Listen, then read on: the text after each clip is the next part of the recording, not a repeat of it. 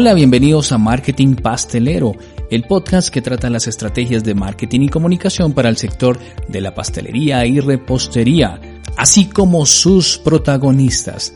Yo soy Mauricio Parada Beltrán y estoy haciendo este programa desde Bogotá, Colombia, para todo el mundo. Hoy tenemos una invitada muy especial, pues el tema estará enfocado precisamente a esta época que estamos viviendo, en este momento en el que estamos grabando este podcast, que es un problema a nivel mundial para todos muy conocido, el coronavirus, el COVID-19, estos momentos de confinamiento, de cuarentena, de estar encerrados y que también todos los negocios se han visto afectados de una u otra manera.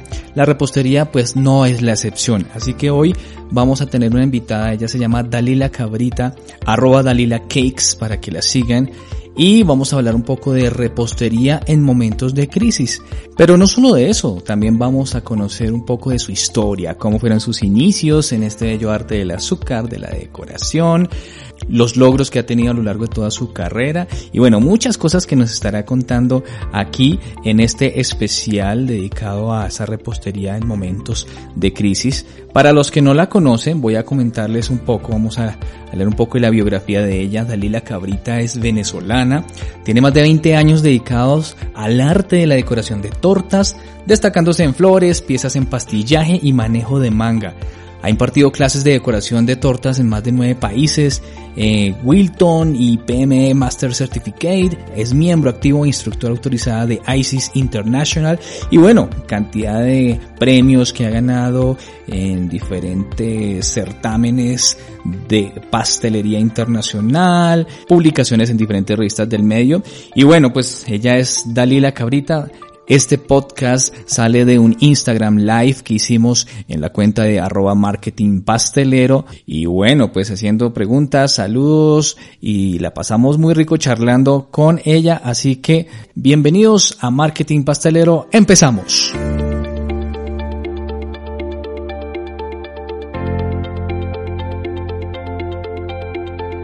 Eh, y bienvenida tú, pero también queremos saber cómo inicia Dalila pues en este cuento de la repostería, de la pastelería, ¿cómo fueron esos principios tuyos?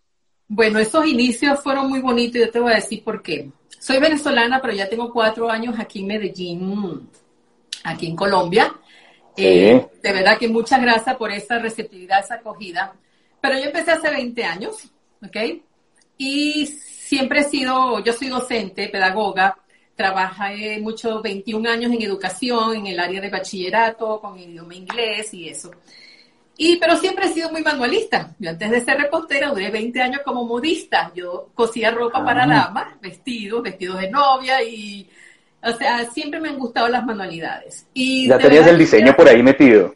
Sí, sí, el diseño lo tengo guardadito, muy bien guardado. Sí, sí, sí. Muy bien utilizado, de verdad.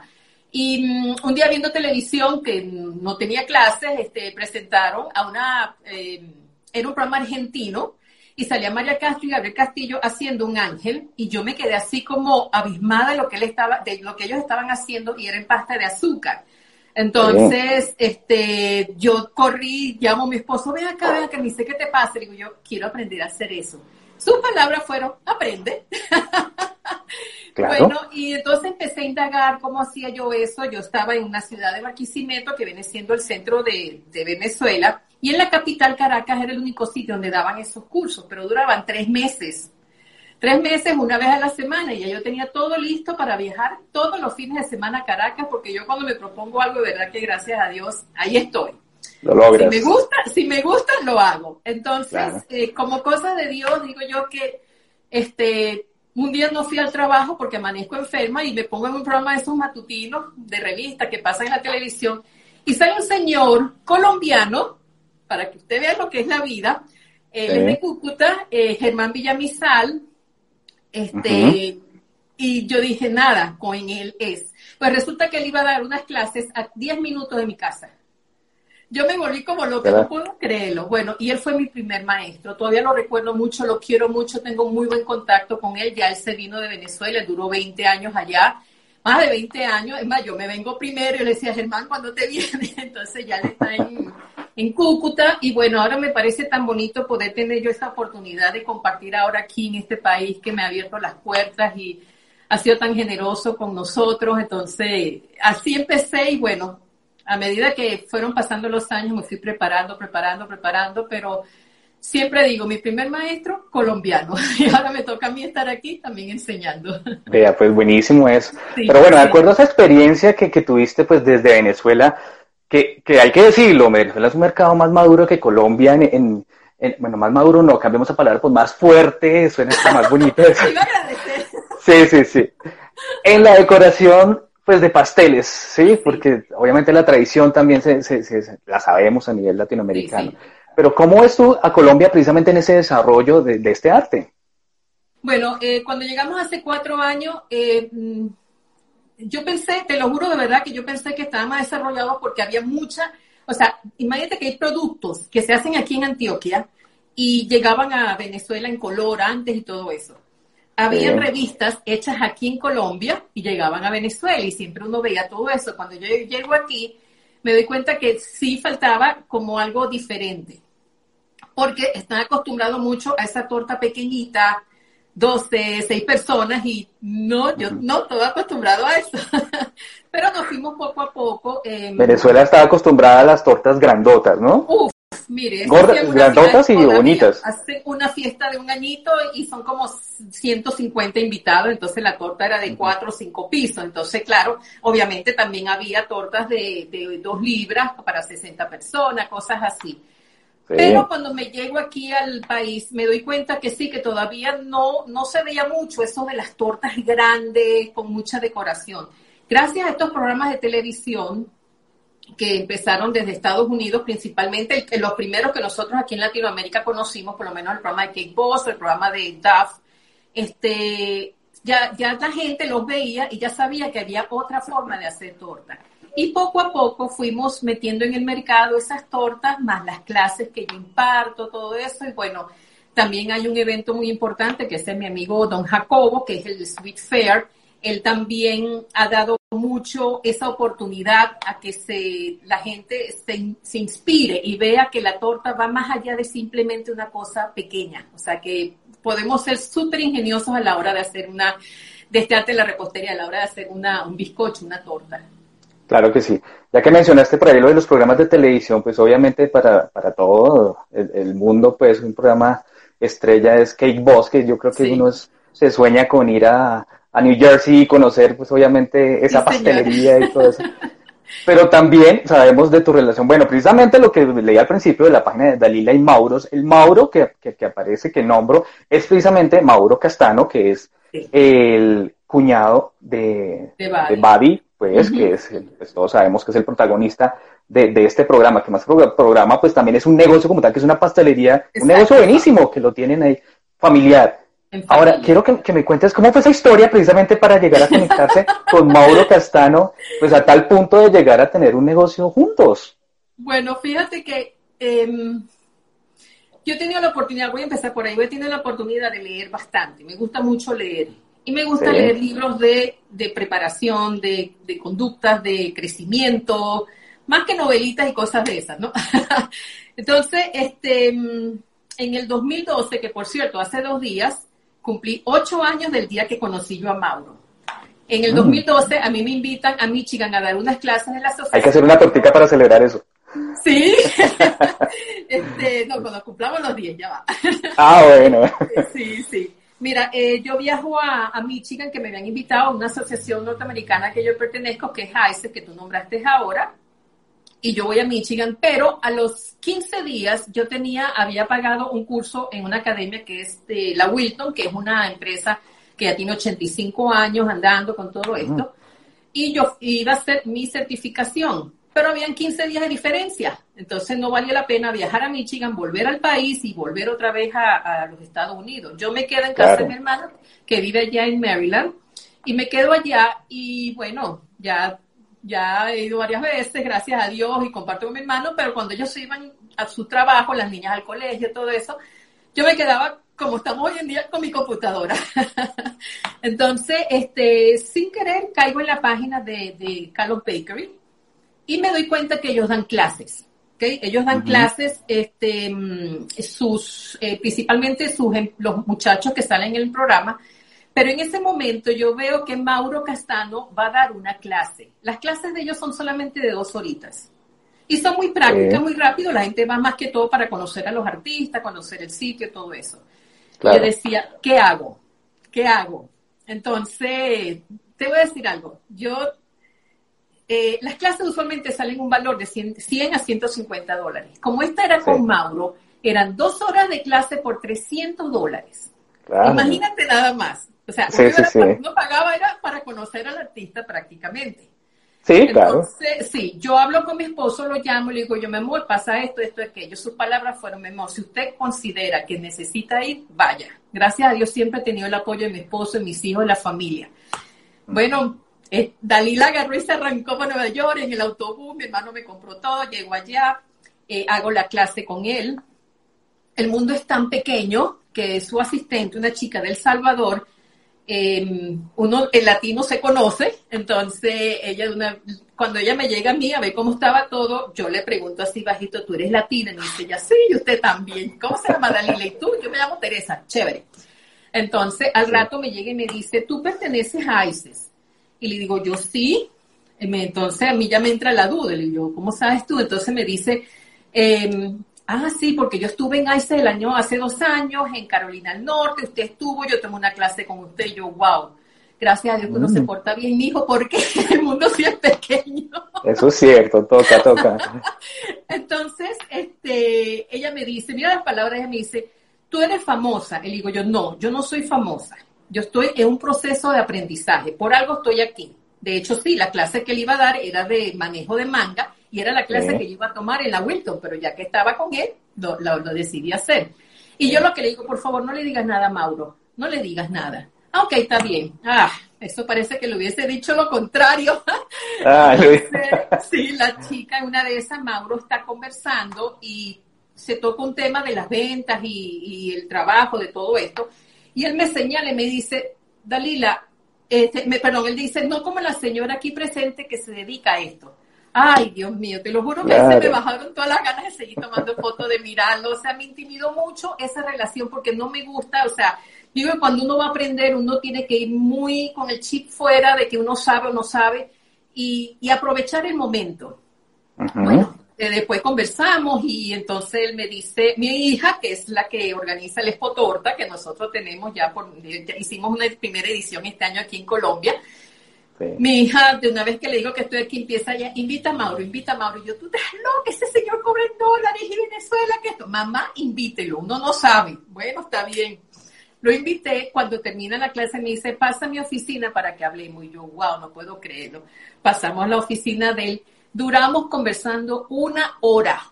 Mi hermano que tiene 20 años allá me dice, Dalila, el norteamericano, en 15 minutos ya terminó la conversación. Y si él duró una hora contigo, es porque tú mm, le interesó. Y ahora te digo, porque dije al principio que yo leo mucho. Una de las cosas que yo aprendí en varios libros es que mucha gente cree en la suerte. ¿Ok? No, sí, sí, tiene suerte. Yo no tengo suerte, yo sí tengo suerte. yo no creo en la suerte. Yo creo, y mi familia también, es en el estar preparado para que cuando la oportunidad se presente, tú la veas. Y aprovecharla aprovecharla, porque si tú, no estás, tú, no estás, preparado, tú no la aprovechas. Para esa fecha yo tenía cuatro revistas en mi haber que yo había hecho en Venezuela, cuatro revistas propias con mi trabajo. Y yo siempre que viajo las meto, bueno, cuando viajaba que las tenía ya, porque aquí nada más tengo las cuatro mías, pero ya pronto, ya pronto les doy una sorpresita por ahí. Este, sí, sí. Eh, yo siempre las meto en mi maletita de mano, porque yo siempre he dicho, uno nunca sabe quién se va a conseguir. Y yo agarré mi maletita de mano con la que me fui para New Jersey, las metí, y cuando llego aquí saco mis revistas y le digo yo a él, toma, aquí tienes, esto es un regalo para ti. Él las ve y me dice, ah, qué bonito, pero él no se da cuenta que son mías. Al rato seguimos conversando, le hablé de la espotorta, hablamos de eso, entonces una vez él me, habla de precio, le digo, mira, es difícil trabajar con precios porque mm, los precios van a depender de la economía de cada país, uno no puede decir, no, que aquí se vende tanto en tanto, yo creo que es de acuerdo a la economía de cada país. Eh, entonces le digo yo, por ejemplo, aquí en la revista está todo, tuvo un valor de tanto, tuvo un precio de tanto. Entonces, ay, que esto es tuyo. Entonces, eso así, mira, empieza para adelante, para atrás, miro, miro toda. Y empezó un interrogatorio. ¿Cuántos años tienes dando, cuántos años tienes en la repostería? ¿Cuántos años tienes dando clases? ¿Cuántos alumnos entran por clase? ¿Qué clases da? ¿Qué lo otro? Y él se interesó mucho. Entonces, bueno, me vuelvo yo a Venezuela la cosa y empezó mi hija, vamos a escribirle esto. Bueno, a la total llegamos a un buen acuerdo. Él llega a Venezuela, le fascinó, esa vez viajó con Madalena, su esposa, la hermana de Badi. Estuvo esa semana ya, son unas personas tan sencillas, tan humildes, tan, tan personas, de verdad. O sea, así como ustedes lo ven en el programa, así son ellos de familiar y de dados al público. Y bueno, después de eso, él nos invita el siguiente año a su casa, a su, a su, a su cumpleaños número 50. Y yo, oh Dios mío, no puedo creerlo. Entonces, bueno, viajamos mi hija, mi esposo y yo. Eh, los otros dos hijos se quedaron y nos fuimos los tres y estuvimos allá. Y bueno, al otro día, después del evento, salimos otra vez y iba en el carro él manejando y él me dice, iba mi esposo adelante con él, yo voy al lado de mi hija en la parte de atrás y él me mira por el retrovisor y me dice, en inglés me dice, Dalila, vamos a montar un negocio que se llame Dalila y Mauro Bakery. Ah, mira. Bueno, la pues. cara mía fue así como que yo miraba a mi hija, yo miraba a lo de él, y, mira, la inocencia mía, las palabras mías fueron, yo no tengo plata eso. Pero claro, lo que pasa es cuando él me habla de negocios, yo me imagino los negocios de él de ese tamaño. No, pues claro, uno acostumbrado a ver a Carlos Bakery. claro, uno se asusta, no te creas.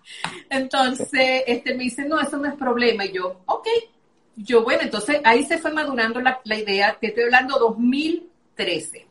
Ese mismo año le dije, mira, ah, porque él quería montar esta academia allá en Venezuela. Le digo yo, mira, eh, yo ya estoy viendo salir del país, le dije yo. Él me dice, ¿pero por qué? Digo, bueno, ya tú sabes cómo está todo aquí, esto, lo otro. De hecho, en el 2014, él vuelve, él estuvo en el 2013, en el 2014, él vuelve a Venezuela hasta un guardaespaldas, tuve que, tuvimos que contratarle por la situación, todo eso. Entonces él me dice, ok, ¿y de dónde te quieres ir? Y digo, yo para Colombia. Me dice, pero tú conoces Colombia, no. me dice, ah, ¿por qué Colombia? Le digo, yo, mira, eh, la mayoría de mis amistades aquí en el país son de Colombia, eh, de Colombia está mi profesor, está mi gente cerca, o sea, de verdad que teníamos, tengo muchas amistades y la mayoría de aquí de Medellín. Entonces, él me propone ir a, a Brasil. Y digo, mira, creo que para poder emigrar, pues nosotros no somos emigrantes de antes, ahora sí, pero, o sea, no tenemos esa cultura de saber a quién preguntarle. Él me dice, yo le digo a él, perdón, eh, yo creo que aprender un idioma nuevo y a la vez emigrar, o sea, es un poquito complicado. Entonces yo prefiero Colombia Sí, algo que esté cerca, siempre pensando también en mi familia, más fácil de volver, o sea, regresar, verlos, todas esas cositas. Y yo dije, bueno, Dios mío, o sea, ilumíname qué es lo que hay que hacer. Y bueno, mira, se dio todo, estamos aquí. Y te digo que, o sea, ya tenemos ocho años de amistad, él y su familia completa, porque todos, todos son maravillosos, o sea, desde la suegra de Badi, los abuelos, él, o sea, todo, todo de verdad que ha sido, esto es una bendición, pero sí hay que prepararse para esto, hay que ver la oportunidad, hay que verla. Bueno, sí, una bendición total, pero precisamente para ti, ¿cuáles han sido como esos aprendizajes más importantes que te ha dejado esa, pues compartir con, con Mauro, ya teniendo obviamente esa experiencia que él tiene, eh, no solo en el campo de la pastelería, de la repostería, sino también en el campo de, de la, pues lo podría llamar de la producción audiovisual porque es un programa que lo están viendo casi en todo el mundo. Sí, sí. Eh, y es un apoyo muy importante, un aporte muy importante a tu negocio. Pero ¿qué aprendizajes te ha quedado de todo eso? Sí, ese compartir con él, lo primero que me ha gustado es aprender lo humilde y sencillo que son ellos a pesar de su fama. Y eso es un gran aprendizaje para uno, eh, porque uno dice, bueno, o sea, eh, ellos no llegaron ahí, o sea, gratis. Obviamente sí, él me dice, Dalila, o sea, sí, nosotros tenemos una gran bendición, dice él y es que entramos en un programa que se ve a nivel mundial, entonces ya eso, ya eso es. Pero no te quedes ahí solamente, o sea, hay que seguir, seguir, seguir siempre, siempre. Una vez mi hija me dice, mamá, mire, llegar alto es fácil. ¿Sabe que, es un poco más complicado? Mantenerse. Mantenerse, claro. Mantenerse. Entonces, eh, en este campo, por lo menos hablando desde la parte de la repostería, eh, sí, he visto mucha gente que sube muy rápido, pero de repente se echan una desplomada que uno dice, wow, ya va, ¿qué pasó? O sea, entonces uno se pone a analizar.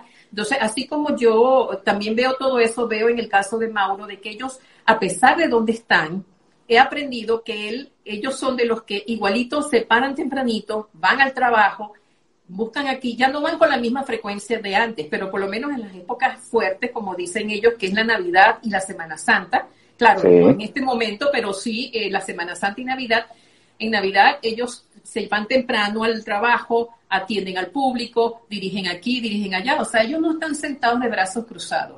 Y te digo que no tienen necesidad, porque ya yo lo conozco, pero es, eso, es amar, amar, querer lo que uno está haciendo, apasionarse con lo que está haciendo y seguir, o sea, esos instintos y ese amor por lo que uno, uno realiza.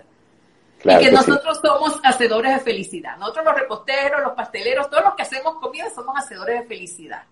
porque eso mismo se transmite. Por supuesto. Y te digo una cosa, en las ventas, cuando tú le hablas al cliente con esa seguridad, con esa yo hablo seguridad es de, conocer lo que estás ofreciendo. ¿okay? Cuando tú conoces tu producto, conoces lo que estás haciendo y lo asesoras al cliente y le hablas con esa felicidad y esa convicción, ellos no te van a preguntar, que ellos no te van a decir, te lo digo por experiencia, ay, qué menos. No, ellos de una vez tú les dices, es tanto, ok, ¿cómo te lo pago? Y yo se lo digo a mis alumnos aquí, o sea, prepárense, prepárense porque la mejor forma de entender algo es esa, o sea, dando a entender que, mira, sí, mi producto vale la pena. ¿Y por qué vale la pena? Por esto, esto y esto. Así es, es cierto. bueno, tú obviamente realizaste, hablábamos ahorita de Expo Tortas, realizaste esta feria en, Venezuela, pero ya la realizaste también aquí en el 2020 en Colombia. ¿Cómo fue esa experiencia de haber realizado esta feria pues en nuestro país? Primero quiero agradecerle a Dios que eso fue terminando el Expo Torta, que fue... Alcanzaste, alcanzaste. Y a la semana siguiente ya estaba todo el país paralizado. Sí, qué bueno. Y yo digo, bueno, nos quedó, y me lo han escrito las personas que participaron, que asistieron y todo, nos dicen, mira, Alila, nos quedamos, gracias a Dios, con una con una experiencia muy bonita antes de encerrarnos. Y digo yo, sí, es verdad. Eh, nosotros la hicimos, hicimos seis eventos en Venezuela, una edición en Panamá y este viene siendo, esta fue nuestra octava edición, primera en Colombia. Em, el, cerebrito de esto es mi hija Sojaida. Ella es la que, bueno, ya te conté que ella fue la que se puso con Mauro, dale, dale, dale. Sí, sí, sí. Entonces, Mauro, sí, a nosotros proponerles la fecha, él de una vez sí, por supuesto, cuenten conmigo porque ya él sabe que él es parte de la imagen de este evento. Eh, empezamos a buscar los artistas y todo. Y te digo que la receptividad fue muy, muy bonita. Al principio estaban un poco cerrados porque, claro, o sea, llegamos nuevo, en el sentido un evento nuevo, no se conoce, entonces eh, me di mucho cuenta que la gente a veces te dice, no, voy a esperar el del año que viene. Sí, generalmente pasa eso, ¿no? Cuando sale nuevo. Si no lo hago, y si no se hace, te vas a perder la oportunidad. Por eso yo digo, las oportunidades se presentan todos los días, todos los días. Entonces, aquí se hizo, eh, al principio la gente estaba como temerosa de inscribir su torta porque eran en maquetas y habían varias categorías. A la final tuvimos 38 participantes. Mira, el jurado nos tocó, nos tocó fuerte, el trabajo maravilloso, la asistencia, los, eh, la gente que confió en nosotros, los vendedores, todo. Eh, y toda la gente, o sea, fue, fue muy bonito la, participación y bueno, esperando en Dios hacerlo de nuevo el año que viene, pues ya Claro que sí, ahí estaremos, ahí estaremos. Pero entonces fue un balance positivo para hacer la primera vez acá en Colombia. No, sí, de verdad que sí, yo les digo que sí, fue muy, muy bonito, la gente empezamos con mucho tiempo, nosotros empezamos desde junio del año pasado a preparar esto, tanto que en el centro, en el centro donde lo hicimos, en el evento, nos preguntaron por qué con tanto tiempo, y yo, no, nosotros estamos acostumbrados a trabajar con tiempo, porque esos a última hora, esos carrerones no nos gustan. Si uno quiere hacer las cosas bien, hay que organizarlas bien. Bueno, algo también que te apasiona es dar clases, ¿no? Eh, hay muchas personas que te han conocido precisamente por asistir a una clase tuya, a un taller tuyo, bueno, diferentes cosas. ¿Qué es lo que te motiva a ti eh, al momento de compartir tu conocimiento? ¿Qué me motiva? Sí. Mira, yo te voy a decir lo que más me motiva. Primero, me encanta enseñar. Soy docente pedagoga. Cuando estaba pequeña, yo era la maestra. Siempre que jugaba. Pero me encanta es saber que si yo puedo, todo el mundo puede. Y siempre hay generaciones que van a saber más. Entonces, poder uno aportar ese granito de arena, eh, ayudarlos. Mira, eh, Dios da para todos, el sol sale para todos. O sea, yo no creo en esa competencia, no es una competencia, no. O sea, mira, mi competencia soy yo. Mi competencia soy yo. Si yo no me preparo, si yo no creo en lo que estoy haciendo, si yo no empiezo a innovar, entonces yo mismo me estoy desplazando. Entonces, cuando yo enseño a los demás, a mí me encanta, yo le digo a la gente, mire, así como el artista vive de sus aplausos, yo vivo de ver el producto final que ustedes hacen. De verdad que lo que terminan haciendo es una cosa que yo digo, wow, sí, sí pudieron, vieron que sí. Y muchos alumnos a veces me preguntan, profe, ¿sí puedo hacerlo? Y digo yo, ¿y quién te dijo a ti que no? ¿Quién te dijo que no? O sea, no se cierren. Hay un libro que yo leí que se llama em, No permitas que nadie robe tu sueño, que es el del señor Dexter Jagger. Él es un autor norteamericano, lamentablemente ya falló el año pasado, pero él tiene muchos libros, pero yo leí este. Y hay una frase que él dice que es, este, somos tan grandes como nuestra mente nos lo permite. Somos tan grandes como nuestra mente nos lo permite. ¿Ok? O sea, la única persona que se pone los peros somos nosotros. Y hoy en día, con lo que está pasando, ¿ok? Todas las crisis generan nuevas oportunidades. Todas las crisis, todo. Obviamente, esto es una crisis que nadie se la esperaba, nos agarró así, digamos, como decimos en el argot tradicional, fuera de base. Sí, sí, sí. Pero no quiere, no quiere decir que no podamos hacer algo. ¿Okay? Entonces, yo tengo la ventaja, Dios gracias, que donde está mi academia, donde está mi negocio, yo vivo en la parte de atrás. Entonces, a mí no me ha faltado material, gracias a Dios. Em, despachamos tortas pequeñas y, y, eso quería tocar un temita y es el siguiente. Hoy en día con esta, con, con esta, eh, esta pandemia que estamos pasando, esta, lo que pasa es que me gusta utilizar la palabra crisis porque, uy, no, a mí eso me parece como muy pesado. Miren, nosotros somos nosotros somos lo que pensamos. Y si empezamos todo el tiempo en crisis, vamos a vivir en crisis. Entonces, yo creo que con estas oportunidades, que, con todo lo que está pasando ahorita, uno tiene que mirar otra cosa. Eh, mis hijos me enseñaron hace tiempo a manejar algunas redes y cositas y todo eso, ¿ok? Pero ahora estoy aprendiendo más. Este es mi segundo live que yo hago. Qué bien, lo has hecho muy bien. Sí, exacto. Para, sí, gracias. Para esta, en este tipo de, de, problemitas que hay ahora en día, ¿ok? Yo creo que la, la, internet, eh, estos, estos medios de, salir, que como Instagram, Facebook, tantos que hay, eh, no tienen edad. Hoy en día, para lo que estamos pasando, no hay edad antes decía, no, es todo el mundo un joven, los jóvenes son, no, no, o sea, yo, sí yo siempre he manejado lo mismo, pero eh, eh, no con tanta, no, no con tanto como se está manejando ahorita. Entonces, eh, me han dado la oportunidad, incluso en Facebook, también me invitaron hace dos semanas, a, que hiciéramos un grupo de varios, de varios este, instructores a nivel de Latinoamérica y también hicimos un en vivo y todo eso. Entonces digo, oye, qué bonito es que ahora no hay edad para decir voy a aprender o sea, si tú quieres aprender, lo haces. No hay edad para entrar a, los, a, las, redes, a las redes que hoy existen. Vamos a aprovechar eso. Vamos a aprovechar eso. Y después Y lo bueno es que ahorita tenemos el tiempo. Exacto, tenemos el tiempo, ya no hay, ya no hay, no es que no me da tiempo, no, sí, Sí, sí. Y te digo que después de todo esto hay que empezar a, a, buscar e innovar cómo vamos a cambiar todo, porque ya nos vamos a quedar como con una, con una, con un aprendizaje que uno dice, ok, ya yo puedo aprender pero diferente. Claro. Ya están los cursos online, todo eso, aunque ya yo también he, o sea, nunca he hecho un curso online, pero sí he tomado cursos online. Porque hay una chica que yo sigo que es de Corea. Yo no me voy para allá a hacer un curso. Entonces, ¿yo qué hago? Hago sus cursos online. ¿Ok? Claro, y yo agradezco mucho eso. Entonces, eh, Así eh, toca movernos y toca adaptarnos a la realidad, ¿qué es eso? Por supuesto, por supuesto, nos toca adaptar la realidad. Pero ¿cómo te ha tocado trabajar? Tú, tú mencionabas que, que, bueno, tú vives ahí ¿Has trabajado en este momento, en este tiempo? ¿Cómo te ha tocado hacer? Ya hablando del, negocio como tal. Sí, entonces ahí van unos cambios que uno tiene que hacer. Primero, eh, claro, uno siempre tiene que tener su, todas sus buenas bases de higiene y de manipulación de alimento y todo eso, porque haya o no haya que estemos encerrados, o haya o no haya pandemia, igualito hay que mantenerlas. O sea, eso es claro. Siempre trabajar con productos de buena, de buena calidad. No se puede bajar ahorita. Lo que sí hay que hacer son ciertos cambios, por lo menos ahora, durante este momento que estamos pasando, es, de, digamos que en precio.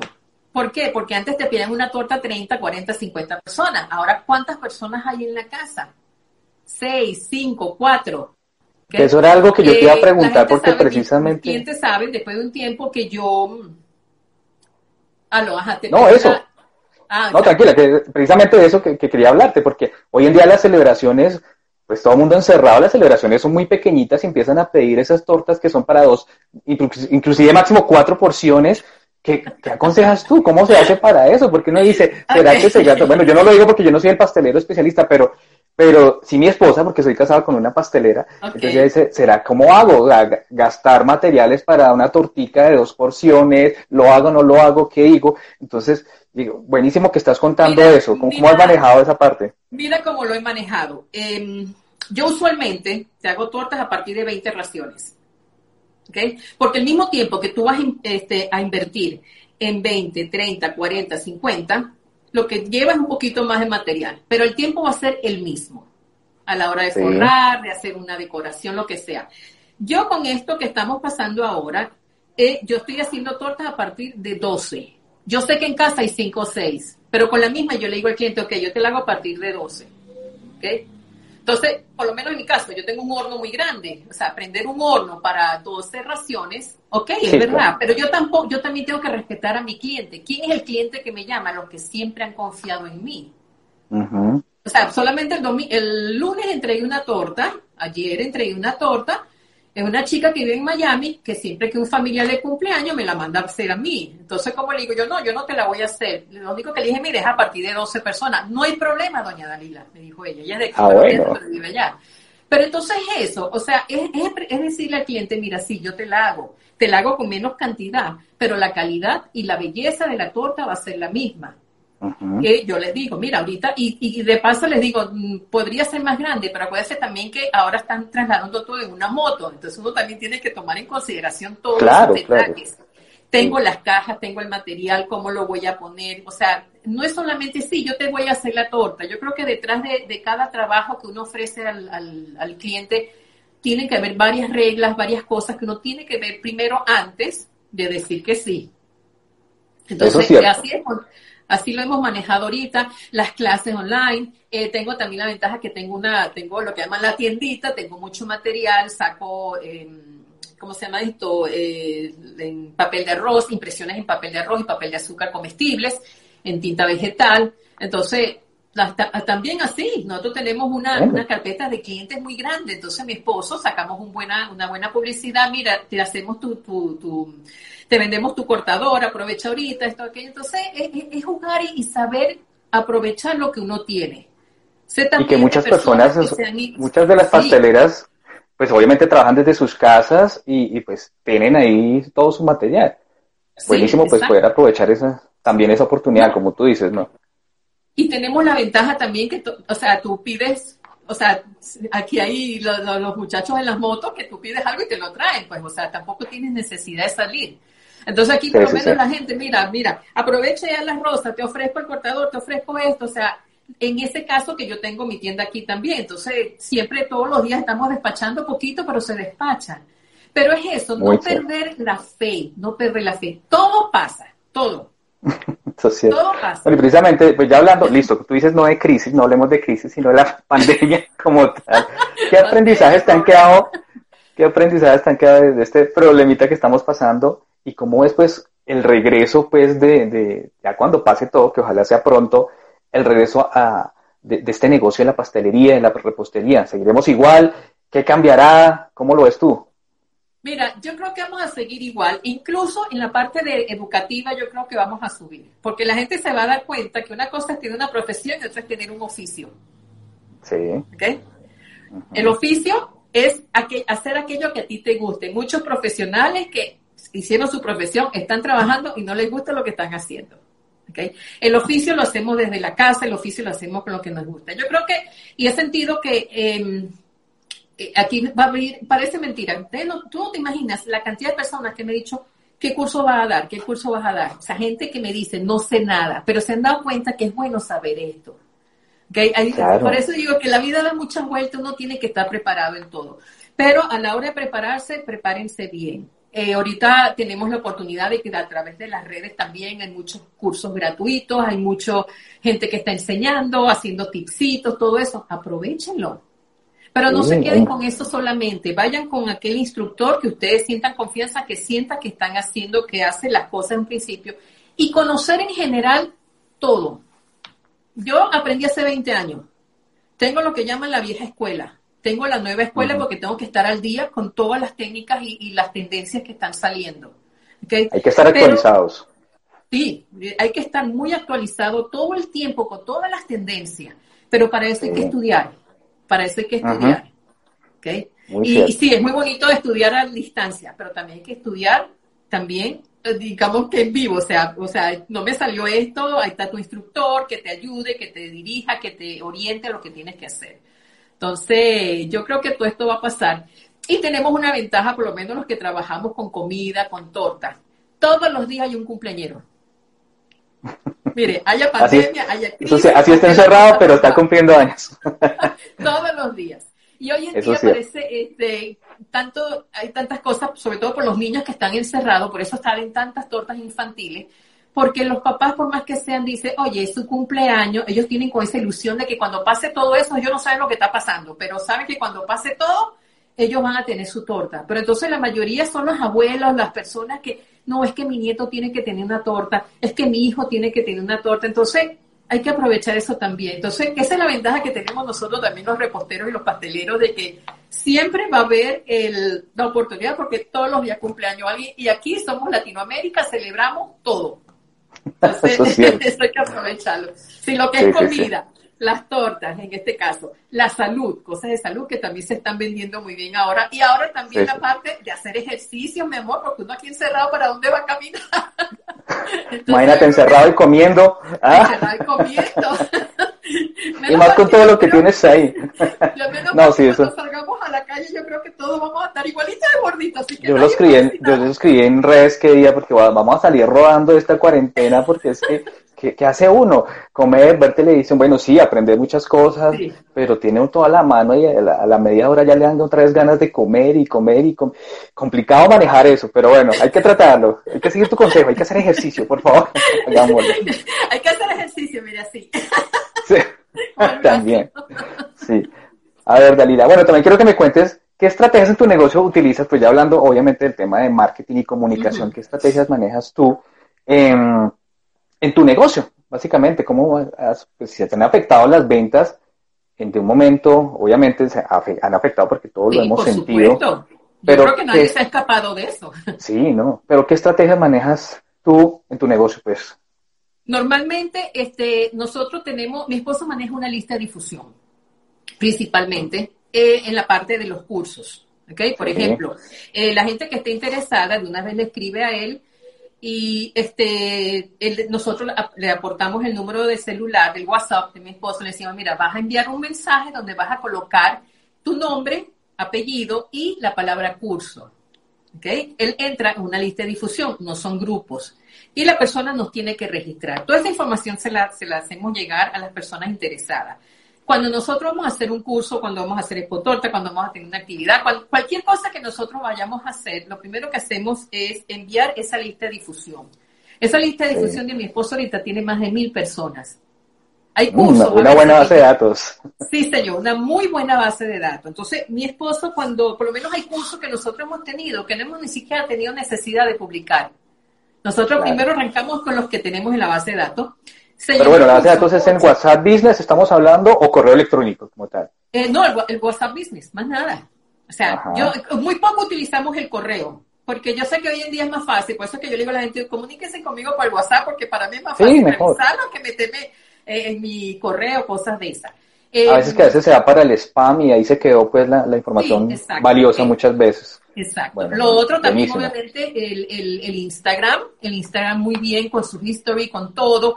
Eh, lo otro es que a la gente le encanta ver cuando uno está haciendo una torta, cómo va, qué es lo que estoy haciendo, profe, y usted hace curso, entonces principalmente en eso. Y lo otro, obviamente también, eh, la parte de, publicidad paga de Instagram, aunque te digo que nunca he pagado una. Mi hija es la que me dice, mamá, hágalo, y bueno, hasta ahora, gracias a Dios, no lo he necesitado. Pero es eso, o sea, que, y, para mí es más importante, es esa parte de, que de recomendación. La recomendación. El voz a voz. El voz a voz. Cuando tú haces algo bueno, cuando el cliente queda satisfecho, cuando hay una atención personalizada hacia el cliente, de agradecimiento, de, que ellos entiendan que ellos entienden, o sea, que ellos ven que tú les das lo mejor de ti, que tú le pones ese corazón, que cada cosa es diferente, que, que tú eres, o sea, estás ahí para ayudarlos. Ese voz a voz es para mí es el más importante. Es el más importante. que llamamos siempre, publicidad. Exacto, publicidad en cadena, pues que uno le recomienda al otro y, así, o alguna persona tiene un curso contigo y se lo recomienda a otra pastelera que de pronto está interesada y ahí se va armando la cadena, la red. Bueno, para que tú veas lo que nosotros hemos hecho. Nosotros cada vez que alguien llama para saber de curso, mi esposo pregunta, ¿cómo supiste de nosotros? Fulanita nos dijo. Cuando alguien Esa es una pregunta clave, clave para, completamente clave. Y cuando nos llaman a pedir una torta, eh, bien sea a través del WhatsApp o el teléfono, eh, teléfono, lo que sea, también hacemos la misma pregunta. ¿Cómo se enteró usted de mí? Es que fulanita me dijo. Entonces yo digo a veces, mira, eh, sí, muy buenas las redes, todo lo demás, pero ese para mí es el más importante. Y eso no es de ahorita. Nosotros tenemos 20 años haciendo esto. A pesar de que no existía WhatsApp, existía el teléfono. Entonces te llamaba. Pero los indicadores sí existen y ese es uno muy importante. ese es muy importante. Ahí Entonces, pueden guiar ustedes. datos que es lo que nosotros hacemos. Háganlo para que ustedes vean. Hagan para que vean que sí, también eso, eso funciona. De verdad que sí. Bueno, muy cierto. Pero ya finalizando, Dalila, porque pues obviamente hemos tenido una sesión muy importante, muy rico, haber conocido un poco sobre tu vida, pues, no, solo, también nos has contado algo de tu vida personal, de tu familia, de toda esta, de todo este recorrido muy importante que has tenido, que, que es vital y buenísimo porque también es como, como un, una guía pues para esas personas que están comenzando, precisamente para esas pasteleras que están comenzando en este largo camino, porque tú lo dices, son más de 16, no sé ya, casi 20, años. exacto, entonces es un camino muy largo que, que nunca para y no dejan de aprender, de conocer, eh, de vivir. ¿Qué, consejo le darías tú a esas personas que están comenzando pues en este bello arte de la repostería y la pastelería? Mira, primero, crean en lo que hacen. No dejen que nadie les robe los sueños. No dejen que nadie les robe sus sueños. Y lamentablemente los primeros son los que tenemos más cerca. ¿Ok? Cuando tú dices, mamá, voy a hacer una torta. ¿Y quién te dijo a ti que tú sabes hacer eso? Párelo ahí. O sea, sin faltarle respeto a nadie, pero sobre todo esa gente cerca. Y a veces, tú me disculpar, pero lo digo por experiencia, a veces los maridos, ay, pero sí, ella puede hacer eso. Y yo, ¿y quién le dijo que no? Yo me he hecho una agarrada con los maridos que usted no tiene, no tiene idea. Pero de buena No, a mí me ha tocado hasta ayudar. Ya, ya, ya estoy aprendiendo a hacer todo. No, buenísimo. Hágalo buenísimo, mi esposo es el que hace las tortas y yo decoro. Mi hijo toma la foto, mi hija se encarga de, la página web, de todo. O sea, esto es un trabajo familiar. Entonces, es muy bonito meterlos a todos. Entonces, siempre le he dicho, mire, crean en lo que hacen. Busquen, trabajen, sueñen, que eso es muy bonito soñar, pero no se queden solamente soñando. O sea, trabajen en función de ese sueño. Crean que sí lo pueden hacer. Agradezcan. Es tan importante agradecer no solamente a las personas, digo que es para mí es tan importante agradecerle a Dios por ese, por ese don, por esa, por esa oportunidad que te da a ti de hacer cosas, y como digo yo, nosotros somos hacedores de felicidad, nosotros hacemos una torta para que, así estén divorciados, eso no importa, o sea, si la mandaron a hacer porque son felices de separar, o sea, eso no es problema de nosotros, pero, o sea, es eso, o sea, hacer las cosas bonitas, hacerlas con amor, eh, estar siempre de buenas ganas de hacerlo, sí, es verdad, uno puede caer en, en, a veces en, en esa parte, ay, será, será, no te cuestiones tanto, sí se puede. Y como te digo, yo soy muy cuidadosa con mis palabras. A mí la palabra crisis me genera crisis, o sea, no, no me gusta. O sea, yo prefiero, hay una, una situación temporal, ya va a pasar y después seguimos. Y yo trato de siempre de, de, hacer eso, o sea, de en mis clases que crean que sí, aprender, que es muy importante, y aprender mucho, no solamente te quedes con que, mira, yo sé hacer un macarón. Ajá, y detrás de eso. Y detrás de eso. No, yo sé hacer, yo sé forrar mi torta con fondant. Ah, y detrás de eso sabes manejar una manga, sabes un poquito de la vieja escuela. Entonces yo creo que todo, todo tiene una historia. Y es bonito saber la historia de cada cosita. Y eso te hace eh, llenarte completo en todo. Y bueno, o sea, y creer en la gente, hay que seguir creyendo, para eso estamos. Nosotros no somos seres solos, somos seres para, para vivir en comunidad, para, creer, para querernos. Hay muchos más mensajes que buenísimo. Si tienen alguna pregunta, pues también nos pueden escribir, también por Instagram o a Dalila, pues, como, ¿cuáles son tus redes, Dalila, para que las, las, las digas? Pues, obviamente las dos que están aquí, conectados. Sí, en Instagram como Dalila Cakes, en, en Facebook estoy como Dalila Cabrita, y en Pinterest, aunque casi no le he vuelto a poner corazón a Pinterest, pero voy a retomarlo de nuevo. No puedo decir que no tengo tiempo, sí lo tengo, pero se me ha pasado. Este, También lo voy a retomar. También estoy como Danilas Cakes. ¿okay? Y por ahí viene una sorpresita. Eh, sí, estoy trabajando en unas revistas. Vamos a sacarlas virtuales. Me las han pedido mucho. Voy a retomar las cuatro que ya tenía. Ya pronto, Dios mediante, por ahí viene esa parte también. Y cuando pase todo esto, también la voy a seguir teniendo en las redes, o sea, igual. Todo esto despierta en uno cosas que uno tenía de repente pendiente y uno decía, no es que no tengo tiempo. Y no se imaginen la cantidad de cosas que estoy creando aquí en la casa, ya no me caben las maquetas. Pero adelántanos un poquito de esa, revista, que, estará enfocado en que en pasteleros, en recetas, en historias, eh, no sé. Principalmente en el cake designer. Entonces yo lo que hago es hacerle paso a foto al paso a paso de cada, de todo lo que enseño, monto las recetas, monto todo. Eh, y la estoy sacando en los dos idiomas, en inglés y en español, así que también pueden, o sea, adquirir las personas de habla hispana, que tenemos muchas amistades también, pero de habla inglesa, entonces también tenemos muchas amistades y bueno, eh, quiero, después se las vamos a mostrar. Después Buenísimo, la, esperaremos con ansias. bueno, Alila, pues. Y a ti te quiero felicitar por lo que estás haciendo también, es muy importante porque tú eres parte también de, de esa, de, de eso que nosotros, esos conocimientos que necesitamos saber en la parte de marketing y en la forma de, de dar a conocer nuestro negocio. Muchas gracias, Dalila. Y esa es la idea, esa es la idea de empezar este año a mover mucho esto que, que empezamos a, precisamente viendo esa, esa, esa parte que, porque ya he conocido, como te digo, pues mi esposa es pastelera y he conocido muchas amistades y cursos, ya es que voy a recordar, y dentro de esas personas hay cosas que hacen unas creaciones hermosas, espectaculares, y yo, pero falta como mostrar eso, no solo por el hecho de vender, porque sí, obviamente si uno muestra, es que como dice el dicho, el que no muestra, no vende. Este, no, de verdad que me siento muy contenta, te felicito de nuevo, y bueno, ya saben mi gente, o sea, todo pasa, todo pasa y nada más depende de nosotros lo que tengamos que hacer. Somos tan grandes como nuestra mente nos lo permite. Así que a pensar en grandes si queremos cosas grandes. Olvídense de la palabra crisis, que es feo.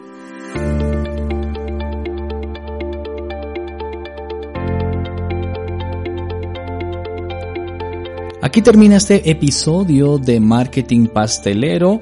Nos volveremos a escuchar en un próximo capítulo de este podcast que trae las estrategias de marketing y comunicación para la comunidad de pasteleros y reposteros, hecho desde Bogotá, Colombia, para el mundo. Ya saben que también nos pueden seguir en Instagram, la cuenta arroba marketing pastelero. Y recuerden, no es suficiente con tener un buen producto. Si no lo comunicas, no existes. Hasta pronto.